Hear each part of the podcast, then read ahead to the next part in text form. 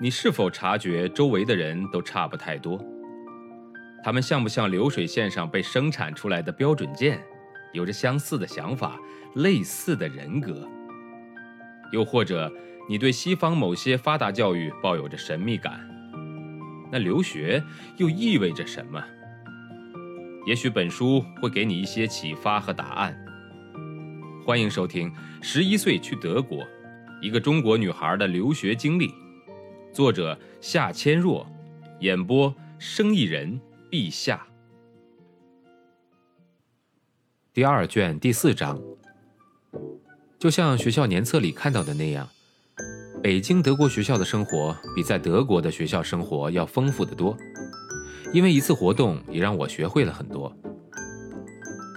在北京德国学校，一年有一次中国境内的班级旅行，学校安排我所在的十年级以及九年级两个班一起去哈尔滨滑雪，一共十天时间，费用是每人人民币六千元，里面包括火车的软卧票、四星级的宾馆、一日三餐、滑雪教练的费用，以及看冰雕的门票等等。我一听到价钱就感到对我十分的不利，和家里人商量之后，大家一致认为，外国人安排的旅程在钱上一定被中国人宰得很惨。一共三十几个学生，外加三个陪同老师，去哈尔滨滑雪十天，竟然总共要花销二十多万人民币，这在当时的中国实在不是一笔小的数目。就算那是中国很高级的滑雪胜地。旅行社在中间也一定赚足了油水，大家都觉得我没有必要去凑这个热闹。我把家里的决定告诉了班主任，老师却认为这是集体活动，我不参加不太好。如果是因为费用的问题，大家会想办法帮我解决的。爸妈也在电话中语重心长地教导我，说家里并不是拿不出这笔钱。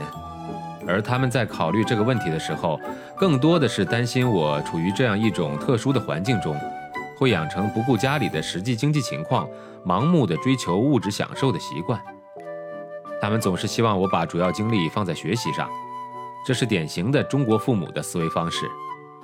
我当然尊重父母的想法，要是早几年，我可能会为此闹一场别扭。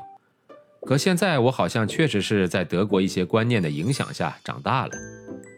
此时，我更关心的是如何合理的解决这样一个现实存在的问题。我再次跟班主任商量之后，老师竟然建议在全班同学面前提出来，让大家共同想办法帮助我。老师说，一个班级的同学要有福同享，有难同当。要是在过去，我是不会允许这种情况出现的。因为钱的问题而不能参加班里的集体活动，这太丢面子了。可是这次，当全班在讨论怎么帮我凑钱的时候，我并没有感到不好意思。通过德国多年的学习生活，我已经深深地体会到，贫富上的差别在德国的学校里是不会被大家所关注的。因为在德国人眼里，家里的经济状况以及父母的社会地位都不代表你是什么样子的人。老师和同学们只根据这个学生自己的个性以及在学校的表现来对待他。在德国人眼中，社会公平极为重要，人与人之间不应该出现巨大的贫富差距。贫富的概念在日常生活中几乎很难显现出来。在德国期间，我进过普通中学和高级中学两类学校，曾经是三个班级的学生，有过大量来自不同国家的同班同学。竟然从没有在学校听到过关于任何一个学生的家庭背景或经济状况的谈论。这样的社会文化使德国人特别不讲究面子，也无需讲究面子了，而是非常看重实际和事实。我不止一次地听同学说过，因为我们家没有钱，所以如何如何。这样说的人是想发发牢骚，并不感到难为情。而听到这话的人，只是了解到一个事实，不会因此产生任何看法和评价。德国同学们都很认真地对待我遇到的实际情况，大家花了半节课的时间商量怎么帮我筹这笔钱。同学们能共同想办法帮我解决问题，是对我的尊重和支持。最后，大家一起决定靠课间卖点心来筹钱。这并不是个新方法，而是在德国学校里为解决某项活动资金紧缺的问题时经常使用的办法。以后的几个星期里，十年级班级利用每天十一点多的十五分钟课间大休息，在老师办公室的门口摆上了点心摊儿。一张课桌上放几样同班同学的妈妈们或者同学们自己烤的蛋糕和点心，旁边摆着一个装钱的铁罐子，价格定在每块五元人民币。在德国的时候，学生们一般在课间大休息时，可以在学校自己的食品小卖部买些吃的，夹香肠、奶酪的面包，包装好的小袋饼干、巧克力、水果以及瓶装牛奶和饮料等等。虽然大部分学生还是会从家里面带一些吃的，但是学校提供的食品和饮料还是能给学生以及老师们带来很多方便。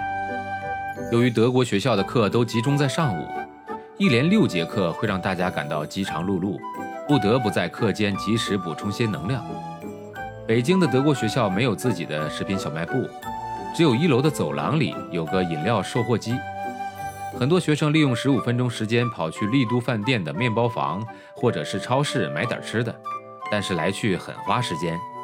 难得学校里卖新鲜蛋糕，而且出自正宗德国人之手，再加上摊位在二楼楼梯办公室的门口，不但能吸引所有的老师，而且大部分学生上下楼时都要经过这里，因此生意特别红火。